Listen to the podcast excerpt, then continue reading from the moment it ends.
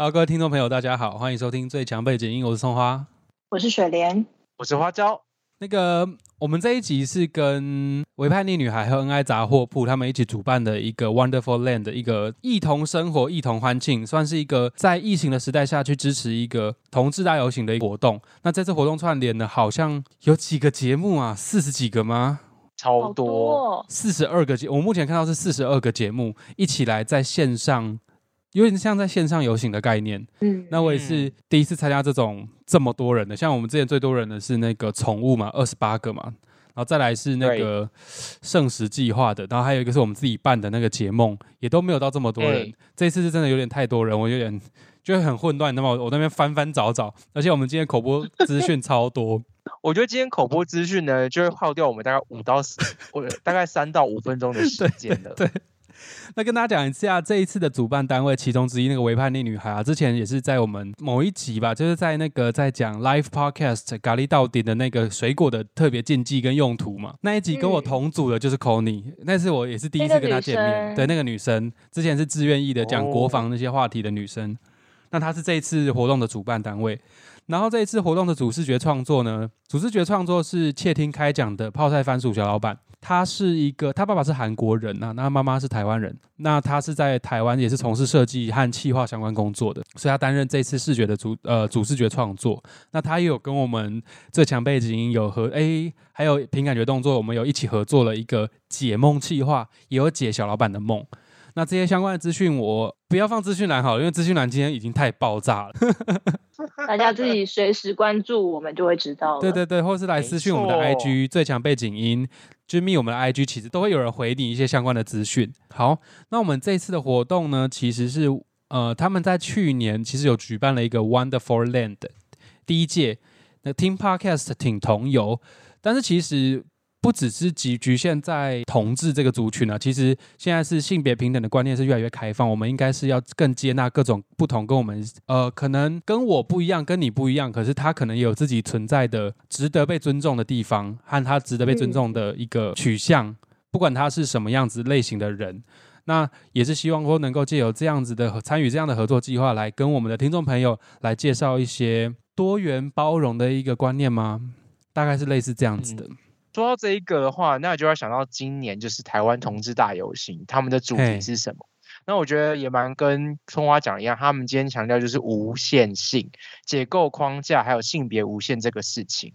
那游行的时间就是在呃这个十月的最后一个礼拜六，十月二十九号。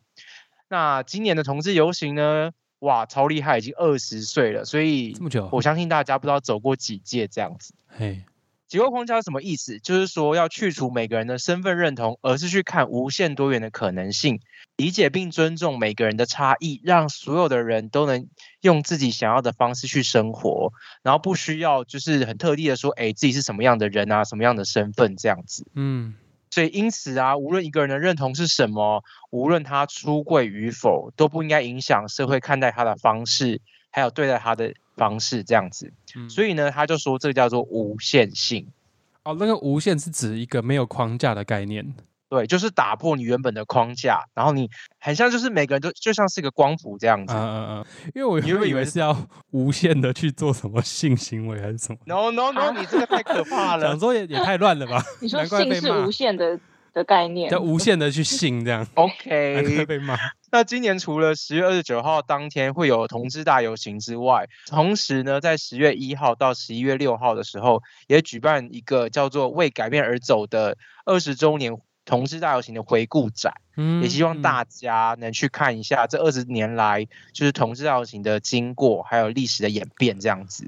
哦，是一个历史痕迹的概念，让每个这二十年来的一些点点滴滴，每个时间轴发生了哪些事情，一个二十年记事的概念。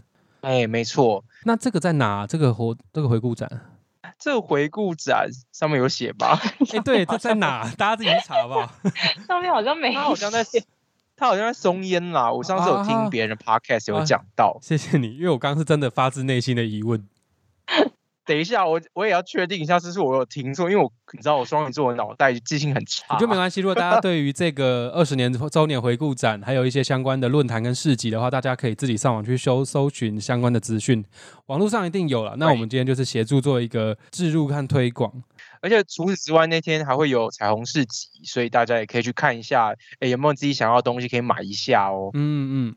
那回到这次的那个，我们这次的合作串联啊，为期间是十月一号到十月二十一号，所以是几乎是整个十月都会笼罩在这一，不要讲笼罩，笼罩好负面，都会沉浸在这样子一个多元包容的气氛之下。那大家除了听最强背景音之外，也可以去听一听其他频道，他们用什么不同的观点来讲解类似的一个呃讯息等等的。嗯，因为十月也就是台湾的同志骄傲月，所以我相信这个月应该会充满浓浓的彩虹感。嗯，是我们那个九十五集讲的，是不是？性别光谱那一集有讲，嗯，没错。对我记得那次有讲到，然后那集花椒还有介绍了同志游行的历史吗？对，在美国十强运动那件事情，还有介绍有关于 LGBTQ 他们的这些呃。基本定义吗？可以这样子说吗？对对对，各个不同的字母对对应哪些意思？因为刚好讲到这个台湾的同志大游行嘛，就想问一下水灵跟花椒，你们有参加过什么游行吗？就不限于这种，不限于这个游行。啊，我我先讲吗？哎，看看你们谁要先说，看谁要先。我想说是那个还是 你你先讲。水莲请说。接到我，水莲先说好了。我呢，我很小的时候参加过一个游行，而且因为你们昨天问我的时候，我还是想说到底那游行是什么。但我有点想不起来，我还上网查了一下，因为是很小的时候啊，大爸爸妈妈带我们去的啊，是啊，该不会是什么园游会吧？然后什么游行？哎，园游会有在游行的吗？你是说走操场吗？对啊，那算吗？算吧。那我可能参加过蛮多次。哎，我参加的可是当时台湾史上最大的一次游行呢。先讲好，这次主题是多元包容。嗯，OK，所以你们不能有任何意见。不可能，你要讲可怕的事是不是？没有，没有，就是一个很棒的游行，就是 OK。我们那时候也是很骄傲的。那个那游行叫做，我查一下，应该是三二六护台湾大游行。是那个吗？秋看求，心良心，对对对对对对，还有主还有主题曲的那个游行啊，你们春天的花蕊，春春天的花蕊。回绿的，回绿哦。但是是这样唱吗？呃，怎么唱？王姐，我我要看歌词。怎么办？怎么办？反正就是，嗯，当时的总统也有一起参加的游行。某任前总统。对对对对对。那我那时候，我我还上网查这个，我因为我只有我只有我只有查台湾大游行，就只跳出了这个，所以应该就是这个了。这个是台湾史上最大的是。嗯，它的原名是三三二六民主和平护台湾大游行。对，所以我参加这个游行还蛮蛮值得说嘴的吧？还可手牵手护台湾嘛？是不是？因为其实那个好像就是因为已经大到就是整个台湾几乎都有，就很多人都有参加，所以其实只要走出走出家门口，在马大马路上就有人跟你手牵手心连心，所以不用到很远的地方。你们真的不知道吗？那时候我们家真的没有走很远，就是到外面，就是比较大条的马路上面，就有人就是拿了国旗，然后跟大家一起手牵手，就把台湾围起来的那个概念，还蛮壮观的。所以你只参加过这个？好像是哎。我跟水莲是怎样？都是在从小就有这种从政的意味，是不是？呃，不是从政。投身社会运动，因为我唯一参加过的游行是那个之前那个叫什么太阳花学运，那个也不算小了，那已经有自己自自主的意识了，那是你自己要去参加的吧？对啊，我特地从新竹，然后跟同学啊、学弟啊，然后我们搭客运直接杀去台北，然后就杀过去总统府前面。很多人参加第一次游行都是太阳花学运，就我们这一辈的，嗯，对我是觉得好可惜，因为那时候我在。高雄实习，我根本没办法去，不然要是我应该会会去。可是你有冲进立法立立法院吗？我没有冲，因为那时候我爸还特别一直打电话跟我说，叫我要不要做这种事。对，叫我要小心。我说我跟他说，哦，我已经回新组了。这样。当时对于就是闯入立法院这件事情，好像也是有很多的说法，不同的评价这样子。对。好，我们要讨论这个吗？今天 前面还在讲那个。台湾同志游行多元包容的什么，就突然间给我带一些政治色彩很浓厚的议题进来，会不会惹到一些跟我们相反的人？我们台湾最多的的游行就是有关于政治的，对，就代表我们还其实还挺关心政治的，不是？政治就生活啊，跟法律一样，对啊，法政都是生活。所以老老实说，其实这也算是某方面是好事吧。我觉得算是啦，是。可是我我个人是没有参加过有关于政治方面的游行，哎，其实我蛮想参加的。好，下次找你。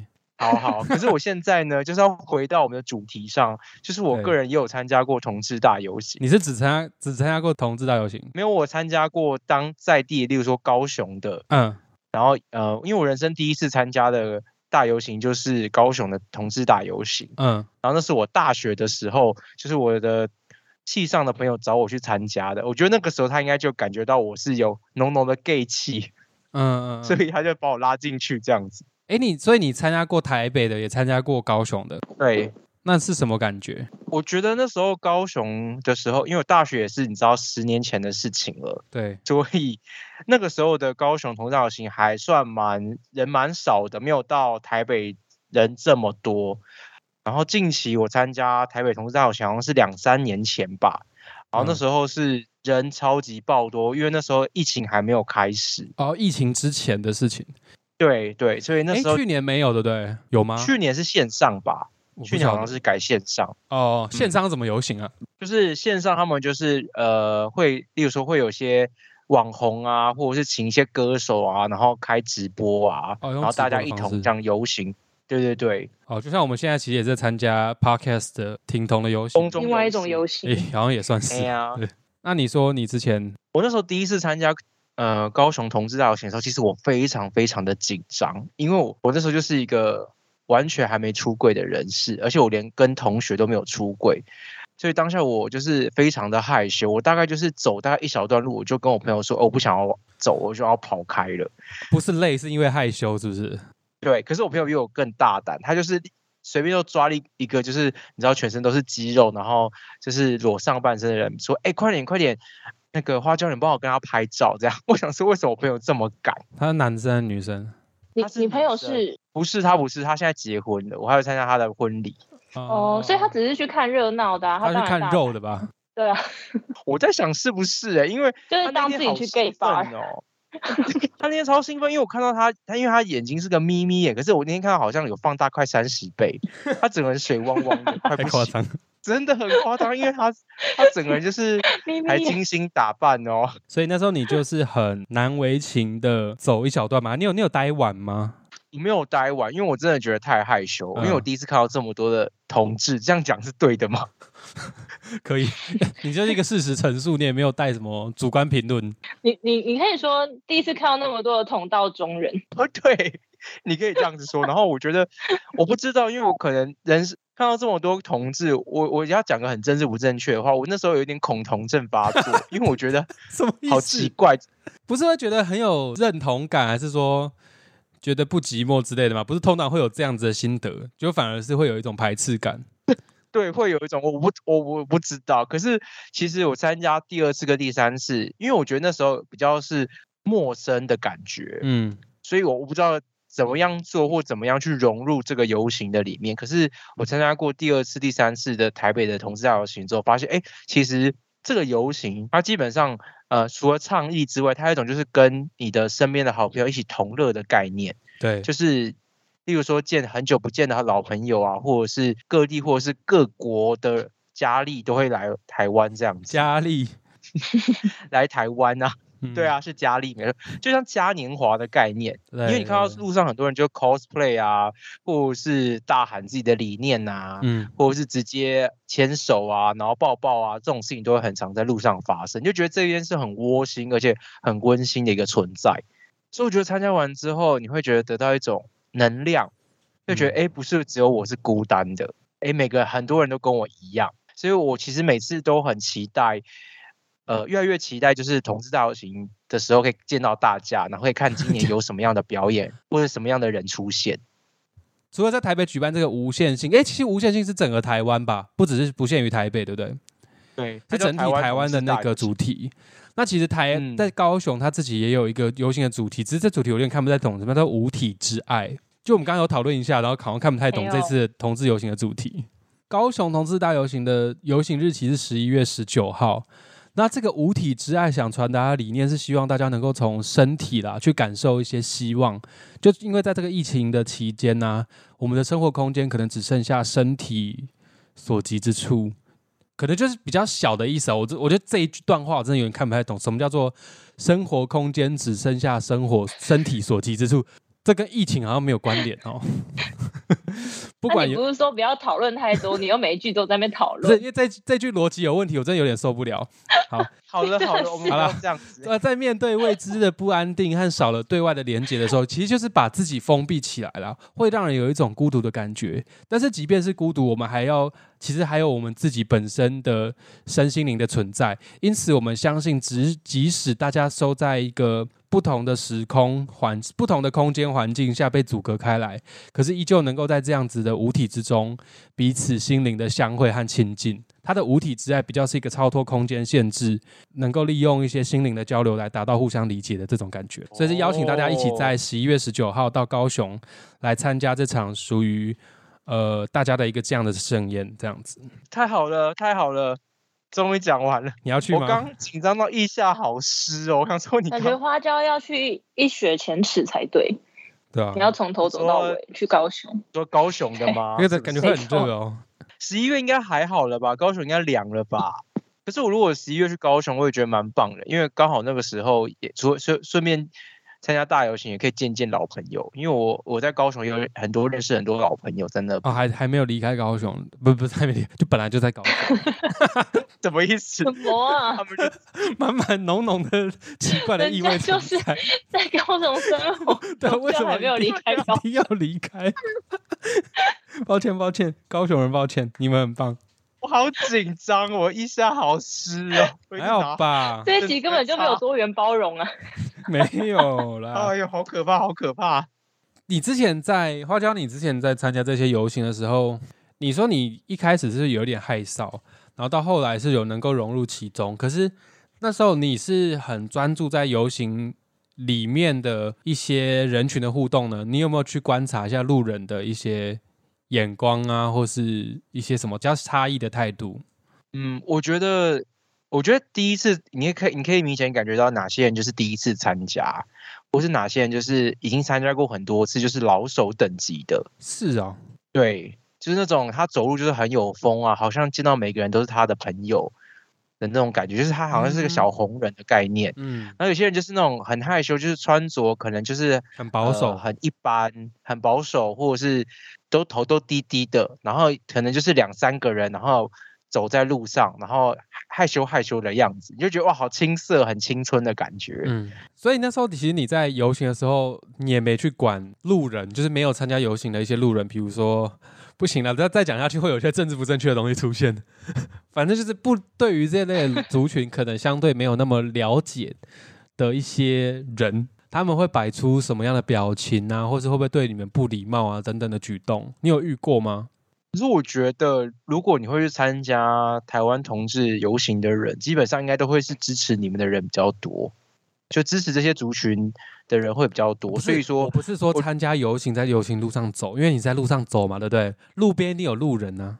哦，或者是你可能去一些便利商店，他不本来不是要参加那游行，但是可能就。被你们包围吃饭，对，去吃饭，然后你脸上不是会，或是身上会有一些标识，那会不会有一些之类的 相异价值观的人会对你们恶言相向等等的情况？你有遇过吗？个人是没有遇到过，没有遇到过，没有，因为我基本上也没有听到很夸张的事情发生在现场。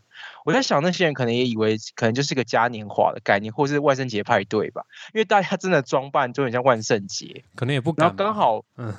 而且刚好又在要境外圣万圣节的时候，因为台湾同志大游行通常都会在十月的最后一个礼拜六，然后跟离万圣节很近，所以我在想，很多人可能误会以为是什么万圣节大游行吧？就如果真的不是这么呃在乎同志或是 LGBTQ 族群的人，可能还会这样子误会之类的，也有可能会发生。嗯，好像有可能。因为如果说只是只是一些装扮，大家可能会误会。可是因为大你嗯，刚刚花椒不是说大家可能也会在那边可能亲亲抱抱啊，或者是有一些比较比较嗯开放的一些举动，对，可能一般人就会比较没有办法接受，会觉会觉得说他怎么会敢在路边这样子？因为大大家可能就是大家可能就手牵手走在路上，或者是。或者是一起去哪些地方？现在好像也蛮多人会在一些比较公开的场合会会做这样子的动作，就是跟一般一些就跟一般情侣一样，就是手牵手走在路上。嗯嗯。然后可能我上次可能有些人会有一些异样的眼光。我觉得没有诶，因为像上次我参加最近那个白昼之夜，那个超多超多，我雷达想到不清。然后很多人都牵手啊，很多人都抱在一起，也没有人怎么样。然后我也没有看到有些人就是用很异样眼光在看、搜寻其他人。我觉得现在社会，我觉得渐渐有、渐渐有在学习包容这我们这些族群的人存在。嗯，然后甚至把它变成比较呃日常化了，就觉得哎，好像好像也没什么，因为他也没有妨妨碍到我，我也没有妨碍到他。那就让他自然呈现在这个社会上也不错，嗯，也没有怎么样子。对，我觉得这个其实蛮重要的。但其实我觉得，当我们会去想他特别的时候，其实就有一种标签化的眼光存在了。嗯，对他其实，嗯，就他只是只是一个，不管他就是一个路人啊，或是他有他的特色什么的。可能当我们心中还不是真正能够去包容和理解的话，我们会觉得他很特别。我说，就他觉得好像他怎么样。其实就会已经产生了，可能就产生了一定程度的歧视哦，因为他就觉得这件事跟一般人不太一样，所以他就觉得疑惑，或是觉得不太舒服，或甚至觉得很独特，就有这样的想法出现。对，会有一些延伸的想法跟情绪，因为其实。我们生活当中其实还是会有一些，有时候会不自觉的，还是跟人互动的时候会有一些呃比较冒犯人的话吗？还是说比较没有，或者我们说的政治不正确这样？虽然不是说一定要我们一定要是那种正义魔人，一定要讲求什么事情绝对的怎么样，可是好像还是会不小心会流露出一点不礼貌啊的一些话语吧。花椒现在还是会，你会遇过这些不礼貌的话吗？我觉得现在长大之后还好，可是我小时候常常被歧视，因为我小时候的声音比较低，呃，比较高。我小时候有欺负过你耶，我现在好内疚。就是小时候我常常被说娘炮啊，哦，没有，然后被说你声音怎么那么细，是不是女生什么之类的？你是被攻击这类的事情？你知道我我小时候就是以为胖胖的人声音都会比较高 这算歧视吗？算了，当然算了。我我没有我没有觉得你是娘炮，可是我就觉得 我就觉得是不是胖胖的人声音都比较高？那我觉得有可能是你的经历，你的经历可能觉得，哎，刚好遇到可能有一两个朋友就是肉肉的人比较高亢，对对，比较细，我就自然把你们分就归类。对，因为我觉得小有时候小时候你是有点觉得世界世界好像就小小的。所以你就觉得好像我看过一两个人是这个样子，你就把就觉得大家都是这样子。对，就其实并不是，有些人其实声音粗的要命，就也是 gay。可是有些人就会觉得阴柔的人就一定是 gay。没有，我身边有很多气质比较阴柔的朋友，他也是异到不行，就是他是很直男的人。嗯，所以你就会觉得，哎，这个这个归类好像也不是正确的。嗯嗯，很难聊是不是？这个空拍。没有，有在在思考 这个能。我刚刚差点讲一些 政治不正确的话吗？对，请说，我要听听看。想说，那那个很阴、那个声音很阴柔的直男，会不会被当成变态？为什么？为什么？我说嘿嘿嘿这种变态吗？之类之类的，就是。就是我我会想到他就是一个很瘦弱的男生，然后然后然后可能声音比较比较细，我也不知道，我不知道为什么会有这种想法。不会啦，其实不会啊。可是我觉得很多通常比较阴柔的男性都会被误会成 gay，所以好像很多小时候我们被 gay 的标签被贴，就是说哦，气质阴柔人你一定是 gay 啊，或是你就是喜欢男生啊什么的。嗯，没有哦，没有。现在很多网络上你看到的红人，他们甚至都都超级，他们都例如说都会做很多重训、很多健身啊，然后长得超阳刚的，然后讲话也很阳刚，用词也很阳刚，那就真的是 gay 吗？好像也不是。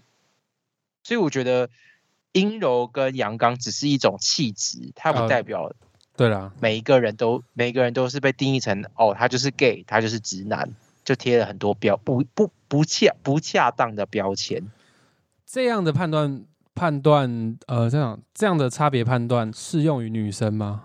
什么意思？我觉得也不适用哎、因为可是女生好像比较相对的稍微阳刚气质一点，那她会很明显的知道她是女同志，是吧？哦可是我，可是你觉得是中性的打扮吗？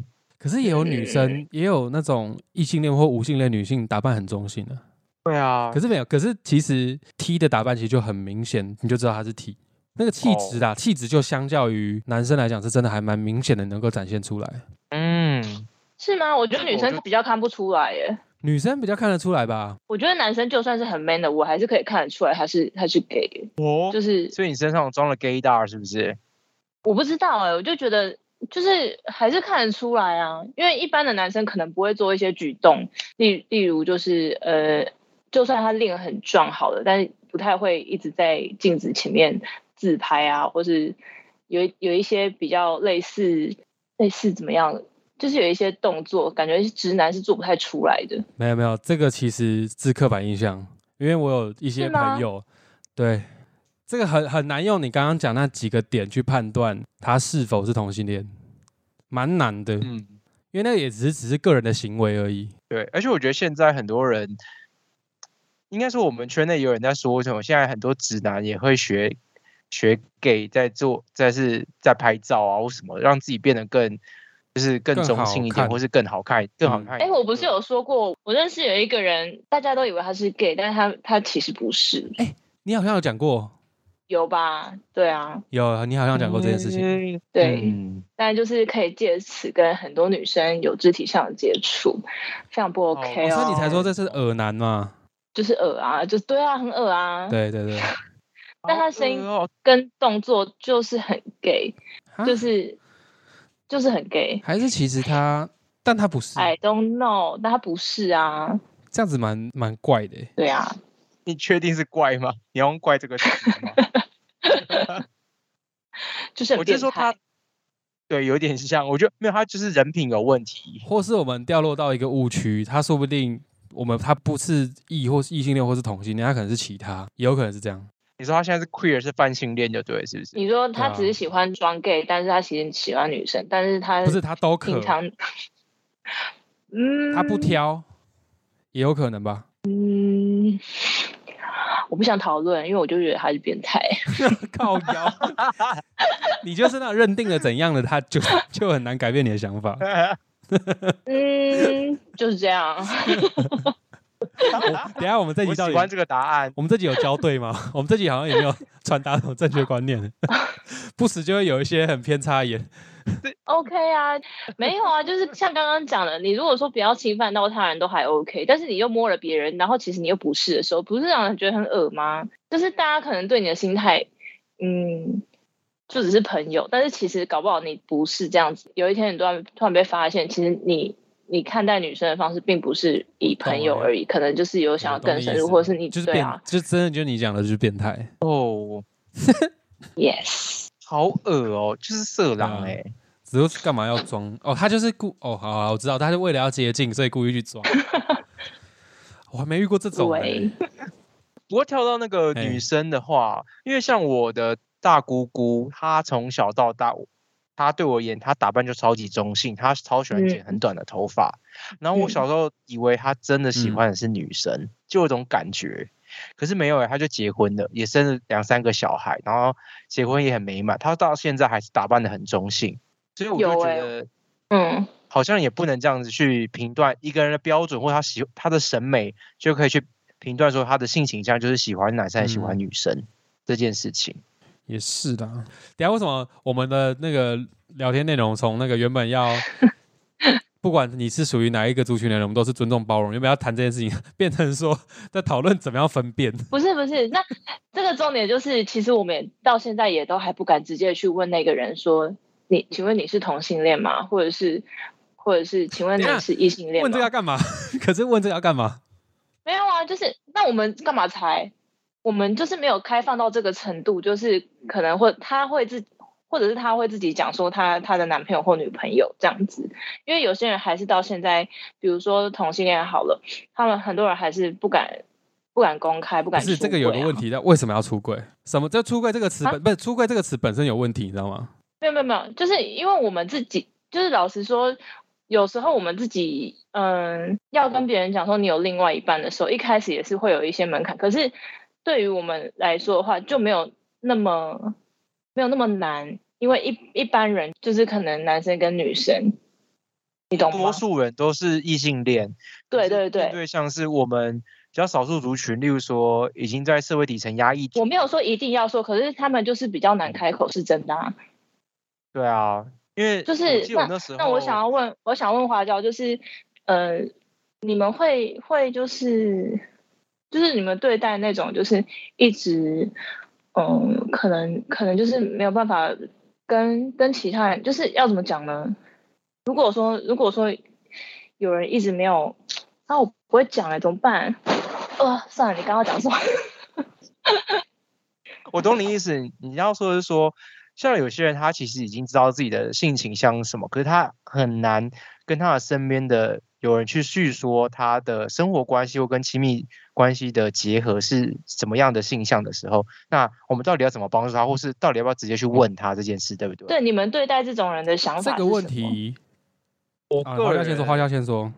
我个人的话，我是觉得我尊重他要不要说这件事情，即使我知道我心知肚明，可是我就觉得他要不要说是他他内心的坎要不要过得去，因为有时候有些人就是。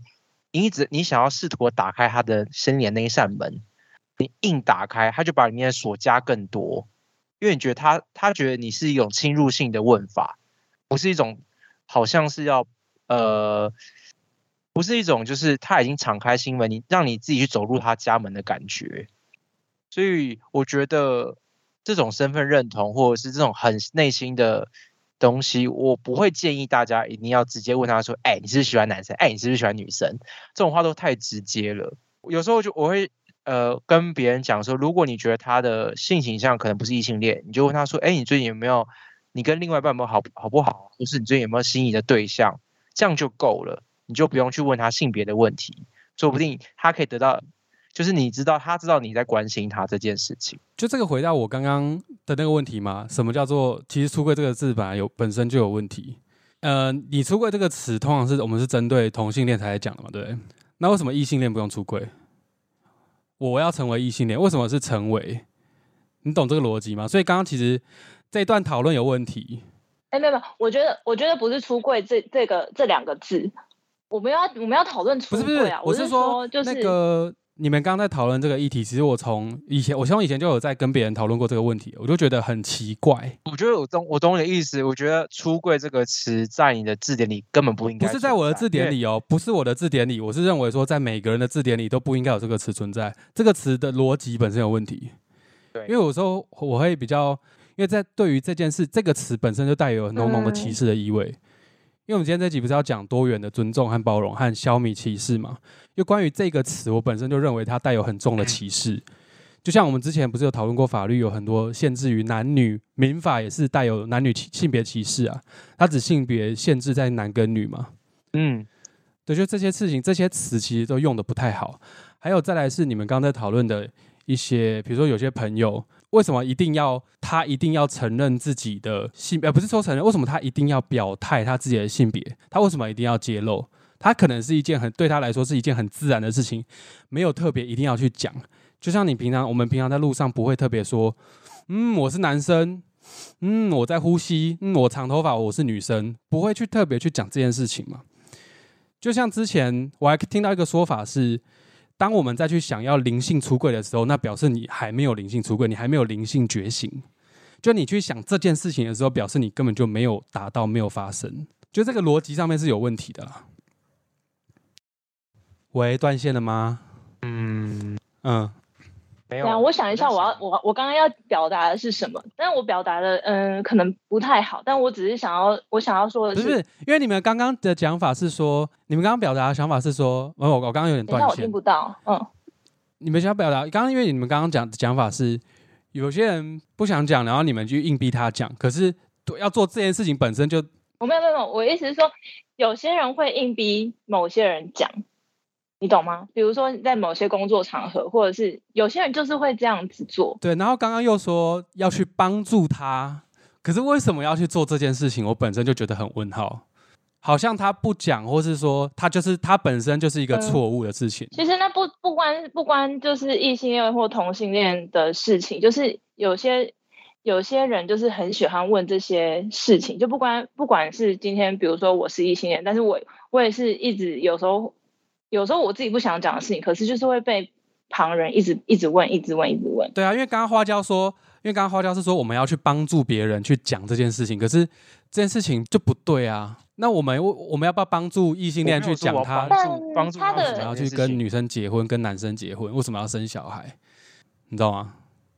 我刚刚讲的应该是就是我想要我想要问，就是说，如果说有些人他真的是一直逼问，因为我觉得如果说一般人是逼问，就是像我这种异性恋的人，可能可能就是我有交往的对象或者怎么样。可能压力没有那么大，但是如果说是逼问同性恋，可能他们压力相对就会比较大。对，这个是我刚刚就想讲的，就是这个，这个是我们自己的假设嘛。我们在问出口之前，我们就假设他会有压力。可是当我们做了这样子的假设，就表示这个歧视是存在的。我们认为他讲出来会有他会有压力。但其实因为我本人被问，我也会觉得有压力啊。你说被问你是同性恋吗？不是同性恋啊，就是比如说我有我有没有另外一半，或者是这样。我有时候就是不想讲，但是。但是他如果说他有讲他是另外一半，然后他们可能其他，嗯，比如说同事啊或家人会说，那你把他带出来啊，什么之类，他可能又会有另外一层的压力。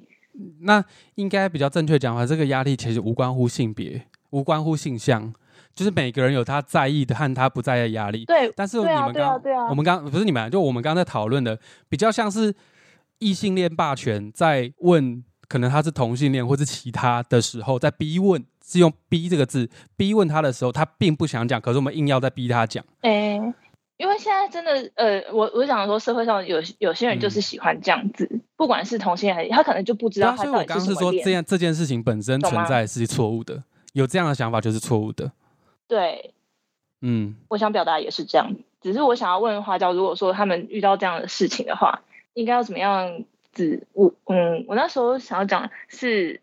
会不会有同嗯同性恋反而也会变成这样子的人，然后让让就是可能还没有想要公开的人，就是压力更大。我就想讲这个，为什么一定要公开？就他已经是自然事情了。我我只是说，因为世界上就是有这种人，不管是同性恋或者异性恋的人，都会有这种很喜欢逼问别人的人。只是说，会不会他们有一种族群，就是说他们就是就是说，哎，我们都公开，你有什么好不公开的那种感觉？懂吗？就是同才压力，就是在讲这个逻辑有问题啊！因为你现在产生了这样子的想法了，就会有这个想法。应该说不是你产生这个想法，我说有这样子的想法存在，本身逻辑上就有问题了。还是你是说，当有这种情况存在的时候，该怎么办？这样子？对，因为其实不只是应该说，因为你刚刚也讲嘛，这种逼问其实不只是呃局限在例如呃逼问性向，也可能是逼问。其他各种有没有的没有的各种问题，就是每个人的那个雷点不太一样嘛。对，那当你当你遇到的这种，可是这个一样啊，就像过年人家问你说年薪多少，你赚多少钱，有什么工作，什么时候要结婚生小孩，要生几个，买房子了没，买车了没，不是一样的问题吗？对，所以我想要，我本来就只是想要问，就是他们在在那个圈子里面有没有这样子的情形发生，这样子。我可以懂水莲要问什么，我可以懂葱花的想法是什么，只是我想要先回答水莲的问题，因为水莲比较像是一般呃大众下会想到的想法跟状况，然后我觉得冲化的想法是非常非常理想化的状况，对对对，才会出现的想法，你懂我意思吗？因为对我我不想要变成辩论大会，我只是想让水，因为我觉得大家还没有到。就是这个社会还没有到没有出柜这个词，你懂我意思吗？所以我们要把这个现在的这个假设呢，设在就是哦，现在还是有现在这个状况，还是有人会去逼问别人，你到底是喜欢什么样的性别的人？因为这个这件事情是每天都会存在的。嗯，因为只要如果这样子的话，我跟你说，我个人非常不喜欢逼别人，是不是男生喜欢男或喜欢女？因为我觉得我自己从小到大就一直被人家逼了，所以我更不可能去逼别人。那一定会有一些人会觉得，哦，我们都是同样圈内的人，那你跟我们就是同样的人啊。那我只是问你，你又不讲，那你刚凭什么好不讲的？也是有会有这样的人，就这群人已经自己圈了一个，他们已经画地自限了，然后会觉得你不讲就不是我这一国的。应应该说也不是画地自限，也不是，他只是觉得你为什么要做一个表面功夫？你就是直接跟我们坦诚也好啊，你为什么要全部都藏起来？可是我觉得可能要为那个人着想，是说他可能觉得这件事情对他而言是他很私人的一个价值观，或他很私人的一个生活。他没必要把这些生活或他的价值观暴露给所有人知道。这个是一个，那另外一个是这件事情对他来说不是藏，他也没有必要特别去讲。我刚刚想讲的是这个，对对，也有人会，嗯，也有人会有这样的存在嘛。可是我觉得大部分的人是第一第一类组，就是就是前面的前者。你怎么知道是大部分人？我们有做过研究吗？有调查过吗？我觉得大部分人应该是这个啦。因为我觉得很少听到像你后者会吗？我蛮常听到的，比较多，所以他们会觉得没必要讲这件事情。不限定特定事件，而是认为它是自然的事情，它就是不需要特别去解释。我觉得，如果这个社会要走向就是大家要刚所讲的无限性嘛，那我就觉得真的就是看对任何一个人所做的决定，喜喜欢的人都要觉得这就是一自然现象，他有办法达到那个状态。那我们就可以从平常的时候就做好，比如说不要逼问别人啊，或是不要逼别人出柜这个这个词啊。我觉得就是让他觉得自然，让他觉得舒服，他自然而然就会把内心喜欢的东西、喜欢的价值观跟你分享。对，我觉得这个讲法很好。其实一切都在自然状态下自然的分享，并没有真的说一定要去逼问什么。我要生几个小孩，我要喜欢男生女生，我赚多少钱，这些都是其实都是每个人自己的隐私和自啊，还有他自己公开的自由。我觉得他们可能就只是，他们可能只是他们身边没有这样的一个，这可能传统教育比较重一点。对，那简单讲，我们我我我有时候看到这些人，我就直接跟他讲说，哦，我喜欢的是男性这样子，其实也没有什么不好，我只是他说知道说这个社会上真的有这样的人存在，而且就在你周遭而已，你就是一定都碰得到。因为我觉得一种，呃，可能我啦，我可能我可能是一种，就是觉得。我表现出来很自然的状况，或是我先贴我帮我自己贴个标签，可是我的行为跟一般人一模一样的时候，他可能就觉得，哎，这也没什么。好，今天这个刚刚一个比较激烈的讨论，其实就是针对一些呃特定的事件，好不好？各位听众们，各位听众，我们就针对一些特定的事件来讨论。那大家有什么想法，都可以欢迎的跟我们多多的互动和讨论。哎，之前是什么事情啊？我们之前有录某某几集。有欢迎大家来辩论的是什么主题？我忘记了。有有有，有到欢迎辩论，我还蛮呛的。我说有什么事情来私讯，我来跟你讨论。我说葱花，我来跟你讨论这件事情的正确 逻辑正确性。录到头昏了，我们录了一百一十二集了，今天是一百一十二。算了算了，没关系，反正大家有什么想法都可以欢迎来讨论，也可以在呃贴文下面的留言区啊。或是说，在各个你可以留言的地方，什么 KKBox 啊、Mixer Box 啊、First Story，其实都可以留言。那也可以在那边跟大家一起讨论，或是说来私讯最强背景音的 IG，也会有呃后台人员会来跟你 跟你做一些比较深入的互动和讨论，好不好？好啦，那今天差不多这样子。那在法律背景音之前呢，我们要听水莲讲一段，也是上次花椒经历过一个很荒谬的情境。那我们来请水莲。什么情景？水莲美，我要听水莲美妙的声音。来，Come on，我要来置入喽！耶！KKBOX 家庭方案，多人成家一人一厅的好选择。详情请看资讯栏。资讯栏。资讯栏。资讯栏。被讲到笑。